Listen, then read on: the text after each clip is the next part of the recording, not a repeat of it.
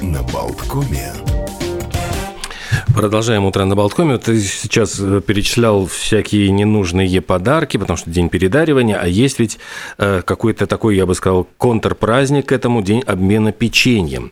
И я понимаю, что здесь э, вмешалась корпоративная культура, потому что перед Рождеством устраиваются какие-то мероприятия, где собираются, ну, уже вот, наверное, почему по четвергам, очевидно, потому что пятница уже как бы конец недели, всех дела, нужно готовиться, Новый год встречать, условно говоря. А э, по четвергам вот корпоративные вечеринки, где обмениваются печеньями в баночках, там в, во всяких, не знаю, там в, в коробочках, э, формочками для печенья, обмениваются вареньем и вообще всем, всеми вещами, которые вокруг этого связаны. То есть вот такой тоже праздник. Хороший праздник, вкусный. Вкусный. Э, калорийный такой, потом праздник похудания, наверное. А, кстати, тоже вспоминается на портале Mix News э, вышла публикация по поводу возраста, после которого не рекомендуется похудание, особенно резкое во избежание развития деменции. Не а, буду раскрывать вот хитрый, то самое хитрый. числительное, после а, какого возраста, начиная, нельзя резко заниматься похудением. Почитайте сами, Mix News LV вам в помощь. День способностей сегодня. Есть такой праздник еще, отмечается он с 1999 года и чествует э, людей с ограниченными возможностями, а также тех, кто за ними ухаживает. Конечно же, это очень важный день и очень серьезные вещи. День хлеба с финиками и орехами. Их добавляют, вот смесь запекают, и такие вот э, ну, кусочки хлеба становятся популярными именно вот в зимнее время перед Рождеством. Такой сладкий хлеб, ну, практически вот тоже как вид печенья. Ну что, у меня как-то закончились. День работников дипломатической службы Украины еще, вот если какие-то серьезные праздники. И день учителя на Кубе. На Кубе, да.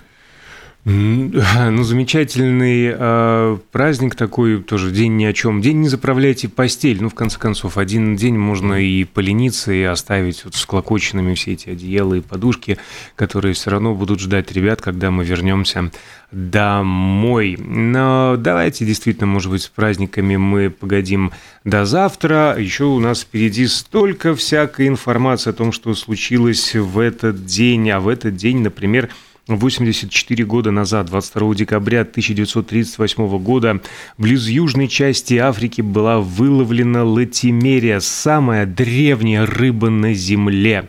Дело было так. Пароход, траулер, Нерин выловил на глубине 75 метров близ устья реки Чалумна есть Коломна, есть Чалумна. Впадающая в Индийский океан южнее города Ист-Лондон в Капской провинции ЮАР неизвестную полутораметровую серебристо-голубую рыбу. Прибывший на место событий специалист, профессор Джеймс Смит, назвал ее Латимерия Чалумная в честь, э, э, в общем-то, вот этого местечка и директора местного городского музея Марджери Куртене Латимер – который удалось разглядеть в лове траулера чудо их теологии, а самому профессору, видимо, в «Мисс Марджери» удалось разглядеть чудо природы и неземной красоты. А открытие Латимерии произвело в научном мире сенсацию. Рыба принадлежит э, к отряду, ничего никому почти не скажет, э, так называемых целокантов, и они относятся, в свою очередь, к древнему роду кистеперых, которые ученые считали вымершими еще в меловой период, то есть более 70 миллионов лет назад. А тут такая, на тебе, живая рыбина –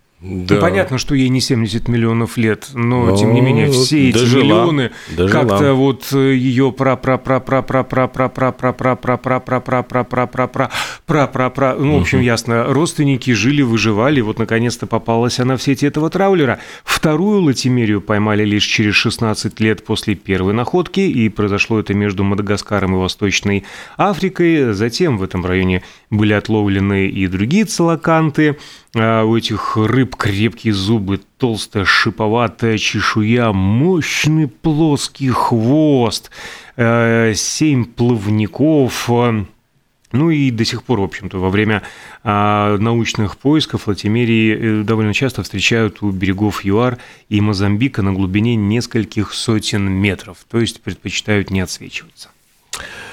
140 лет назад красивая круглая дата. Американец Эдвард Джонсон, он, кстати, был помощником знаменитого Томаса Эдисона, придумал елочную электрогирлянду. Собственно говоря, он украсил э, первым вот, елочку эм, у себя в электрогирлянде дома на Рождество 140 лет назад. Долго этот не приживался как бы обычай, но затем, э, собственно, начали все люди подхватили и представьте себе, в общем, сейчас без, э, ну, раньше ведь просто зажигали свечи, еще в моем детстве, когда не было электрогирлянд, эти свечки Э, ставили, ну вот э, прикрепляли специальными зажимами, да, прищепочки прищепочками такие. туда вставляла свеча, и, конечно, там, ну, каждый раз так это ёкало сердечко, там она может догореть, там зацепить веточку там сверху. Да, то есть, там мама это... вечно следила, как я устанавливал эти свечки. То есть мы с тобой такие древние, что помним, что происходило на излете 19 века, получается. Подожди, почему 19 Ну, потому что ты 20 сказал, что эти гирлянды, ну, гирлянды появились да, да, в 1882 ну, году, а до они... этого да, использовали свечи. Свечки, да. Ох, ну... Ну, кстати, про эти свечи я могу подхватить? Да, да, да, да, конечно, что да, сказать? расскажи. А почему э, не, э, не прижилась? Ну, во-первых, никаких э, иных эффектов гирлянда не имела, то есть просто ну, белого или там желтого на тот момент света были эти лампочки. А окрашивать, если было такое желание, приходилось самому, а также высчитывать их количество и соединять, то есть надо было разбираться в законах этих всех омов и, и прочих. А в случае перегорания одной лампочки переставала работать вся гирлянда, но чтобы найти, какая из лампочек перегорела, требовало э, демонтировать всю гирлянду, визуально осматривать каждую лампочку, весьма затратно по времени и приложенным а, усилиям. А, но э, вспомнили все-таки потом, э, гораздо позже, в 1895 году Ральф Моррис, инженер по образованию, возле Белого дома повесил на елку электрическую гирлянду, которая получила рекламу э, в СМИ не только в США, но и во многих странах мира – и стали говорить, что именно он первым придумал э, такую необычную э, гирлянду. Разумеется, э, этим вот предметом, этим товаром заинтересовались производители елочных игрушек, потому что они поняли, что при массовом выпуске это сулит очень большие деньги. А в следующем году, в 1896 электрические гирлянды появились на новогодних елках в Финляндии, но там их рекламировали по какой-то причине как изобретенные в Германии, хотя использовались привезенные и э, импортированные из Америки. И не в качестве елочных украшений, а для выделения светом в ночное время фасадов зданий. То есть то, что надо было вешать на фасад, они просто финны вешали э, на елке. Но э, на этом парадоксы не заканчиваются. Еще несколько лет спустя в других странах Европы эти же самые произведенные в Соединенных Штатах электрические гирлянды тоже стали применять для украшения елок, но продавали уже как финское, в свою очередь, изобретение. Нет пророка в своем отечестве. Ну есть, да. А что касается свечей, елочных шаров и хлопушек, тоже такие вот э, всегдашние украшения елок и праздников. Ну, бенгальские огни были завезены в Европу из Индии еще в раннем Средневековье, были составной частью фейерверков, а елочным украшением стали, когда придумали более-менее безопасные способы обращения с ними. Елочные шары которые по сей день, э, в общем-то, при своей простоте являются самым эффектным украшением елок, появились в Германии благодаря неурожаю яблок потому что прежде их специально отбирали и хранили, чтобы э, в праздник повеш... повесить на елку. Но э, в 1848 году яблоки не уродились, и стеклодувы из маленького городка Лауш, это в Тюрингии, заменили их маленькими же стеклянными шарами. Новшество э, сразу подхватили, потому что яблоко яблоком, ну какое он там, зеленое, ну желтое, ну красное, ну в крапинку. А стеклянный шар фантазию мастеров ничто не ограничивает. Хочешь, раскрашивай как угодно, хочешь хочешь разные формы придавай. и так далее. Что касается праздничных хлопушек, тоже э, есть любопытные метаморфозы. Их придумал английский кондитер по имени Томас Смит. А он как-то во Франции подглядел, как местные мастера заворачивают конфеты в красивые фантики, ну, с двумя бантиками по бокам, и стал выпускать к Рождеству такие же сладостей, но назвал он их казацкими, э, взяв слово у французов. А там оно, соответственно, появилось после войны 812 года, когда русские войска заняли Париж, и казаки поразили парижан своим внешним видом, таким ярким, эти все галуны расписанные и так далее. И конфеты тоже делают такие очень с яркими фантиками. А, идею переняли э, конкуренты Смита, надо же было их как-то обойти, он придумал двойную обертку, а, заимствовав, в свою очередь, у китайцев обычай вкладывать в подарок записку с пожеланием, когда и это конкуренты скопировали, а идею подсказал случай. Он как-то обратил внимание на выскочивший из печки уголек с таким стреском характерным и несколько лет разрабатывал технологию, а, как сделать безопасную игрушку, которая раскрывается с хлопком, осыпая окружающих конфетти и открывая сюрприз, хранящийся внутри. Вот так вот кондитер придумал эту вот хлопушку. Раз, и помнишь, что были такие маленькие пластмассовые а, зеленые крокодильчики. Ну, внутри цилиндрических Я хлопушек. не помню, не помню. Это вот уже как-то вот прошло мимо меня. Детство было обделенным. А у меня вот события, события тоже связаны уже теперь с музыкой. А дело в том, что в 2010 году выбирали значит, э, списки культурного исторического наследия, и поразительно, что попал вот как памятник второй степени mm. зебровый переход Эбби Роуд на севере Лондона. Тот самый, вот та самая зебра, на которой сфотографировались Битлз э, на культовом снимке Иоанна Макмиллана для обложки альбома Эбби Роуд 69 года. Э, все фанаты Битлз, которые приезжали, обычно спешили на Эбби Роуд, хотели, вот, ну, копируют вот эту знаменитую сцену. И сейчас, вот, ну, уже вот сколько получается, 12 лет он получил официально статус английского наследия э, как э, памятник, имеющий культурное и историческое значение. Да даже я босиком переходил там по зебре. О. А, в этот день, в 1975-м, Айк и Тина Тернери потеряли чемодан с гонораром от концерта. Лишились они 86 тысяч долларов. Перевозили деньги в чемодан. Ротозей. Ох, в 2005 году э, значит, Google опубликовал данные, что самое запрашиваемое имя кто был, как ты думаешь? Джастин Бибер. Нет. Дженнет Джексон. И здесь объясняется все очень просто. Как раз в этом году случилось вот этот, случился конфуз, если ты помнишь, Джастин Тимберлейк. Ну, во время исполнения песни... Оголил оголил, оголил, обнажил грудь Джанет Джексон, угу. и этот печальный, значит, как это называют деликатно, сбой в гардеробе, вот как-то, значит, на Суперкуб, во время Суперкубка 2004, правда, года, это еще было, а тогда, значит, он обнажил грудь, и люди искали вот запросы в Гугле, голая грудь Джанет Джексон обнажил, Джастин Тимберлейк схватился, в общем-то, я понимаю, что всякие вот эти вот, и Джанет Джексон таким образом попал попала как самая запрашиваемая персона. Угу. А про самую-самую какую-то персону, пожалуйста, а, отвечу. В 2011-м основатель Apple Стив Джобс посмертно удостоился Грэмми. Казалось бы, где Стив Джобс, а где Грэмми? А получил он за разработку продуктов и технологий, изменивших способы восприятия музыки, телевидения, фильмов и книг. Ну и тогда же особых наград удостоились Даяна Росс и группа The Allman Brothers Band. Вот э, продолжая тему музыки, откуда приходит вдохновение музыкантам, что они пишут какие-то песни, посвященные там своим личным переживаниям. Э, из Мотли Крю Ники Сикс, э, значит, угу. перебрал героину, и в, 2080, в 1987 году скорая помощь, которая его везла, ну, приехала по вызову, э, он был объявлен, вот у них мертв под прибытию, то есть там, ну, вот, э, когда везут в больницу, и... Ну, клиническая смерть у него И наступила. у него наступила клиническая смерть. Сердце перестало биться в течение двух минут, но медики вытащили его буквально с того света, ему сделали два укола адреналина в грудь, и получилось так, что э, ну, настолько была ситуация серьезная вот с клинической смертью, что членам группы уже сообщили, что все, его нету в списке живых.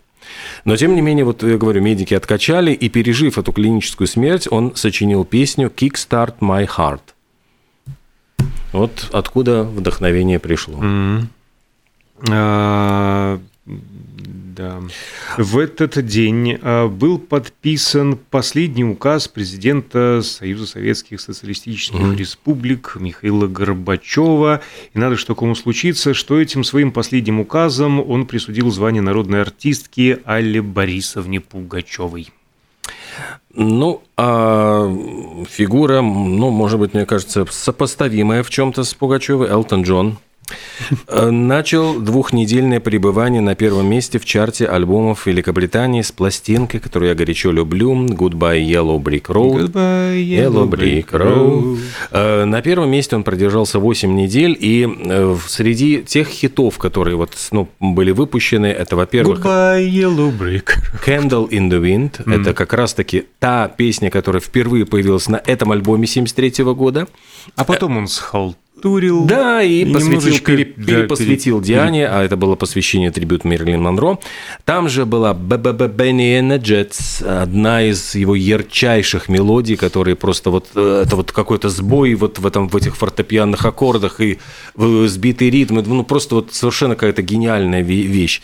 И там же был Saturday Night All Right for Fighting, тоже такая, ну, энергичная, заводная, но я обожаю, вот не знаю почему, вот э, не эти песни, а мне безумно нравится называется Sweet Painted Lady. Очень красивая там Sweet Painted Lady. Там красиво он так пропевает. И баллада Дэнни Бейли. Это баллада гангстеру, который был застрелен там полицией. И это такая тоже красивая вещь. Э, ну, не знаю, вот почему вот она не выстрелила, почему она не стала большим хитом. Я вот из, ну, в десятке любимых моих песен Алтана Джона вот эта баллада про Дэнни Бейли, она присутствует. Одна из известнейших э, композиций с одноименного альбома «Like a Virgin». Альбом Мадонны «Like a Virgin» стал номер один в этот день в США в 1984 году. Э, в Нью-Йорке в 65-м прошла премьера фильма «Доктор Живаго». Это считается один из самых... Ну, Дэвид Лин, он вообще снимал э, какие-то всегда э, эпохальные, там, Лоуренс Аравийский, там, ну, еще как, у него как картины были, но э, «Доктор Живаго» и Лоуренс Аравийский, наверное, самые такие его, ну, масштабные полотна. Э, вся история русской революции, там, э, огромнейшие массовки. И, конечно же, Амар Шериф, египетский актер, который сыграл э, вот как раз-таки э, главную роль с его глазами, как там говорили, лани, там, в общем, что-то, ну, очень красивые какие-то выражения, ну, действительно, он, он невероятно красив. И английская актриса Джули Кристи сыграла Лару. Тема это тан-тан-тан-тан, Она там, тема Лары, это была безумно популярна, эта мелодия, я уж не помню, получил Оскар или нет, но ее тиражировали, исполняли безумное количество раз, и картина эта, хотя сам роман был запрещен в Советском Союзе, фильм, понятное дело, тоже, ну, э, изображал, может быть, несколько наивно, но, тем не менее, вдруг вот повод пересмотреть эту картину. Пастернака читал и осуждаю. А в Лондоне в этот день в зале Олимпия состоялся последний концерт Pink Floyd э, в составе Сидом Барреттом. А еще э, в 60 уже девятом году, то есть это 53 года назад, вышел на киноэкраны фильм Георгия Данелли «Не горюй». Это, это был... совместный с французами? Э, понимаешь, нет, там ну как совместный. Там э, сначала он э, заинтересовался романом француз французского писателя Клода Телье «Мой дядя Бенджамен». И тогда директором экспериментального объединения Мосфильма был папа Познера, Владимир Познер. И э, Познер предложил, говорит, давай снимем с французами. Поскольку как раз-таки в Каннах были «Я шагаю по Москве», на Каннском кинофестивале его знали, Данелию, он поехал во Францию, но французы говорят, у нас условия главного актера должен, главную роль должен играть француз, актер должен быть французом. Ну и Данелия, в общем, как бы отказался, и эта история как бы замялась. Но дальше, значит, стали искать Э, стали искать актера, где взять вот этого Бенджамена. И мама Данелли вдруг ему позвонила, включай телевизор, там твой Бенджамен поет. И вот выступает ансамбль Арера, и вот такой за барабанами красавец брюнет, это был Вахтанг Кикабидзе. Это была его первая роль, он тогда еще вообще в кино не снимался, он был просто исполнителем песен, и это вот, конечно, его начало карьеры совершенно потрясающее. 53 года назад началась карьера Вахтанга Кикабидзе как актера. Просто подчеркиваю. Вот ним... Открыли таким образом а, Вахтанга Кикабидзе, а мы закроем этот час, потому что, опять же, нам делают пасы руками. А рекламная и новостная пауза. Скоро вернемся в студию.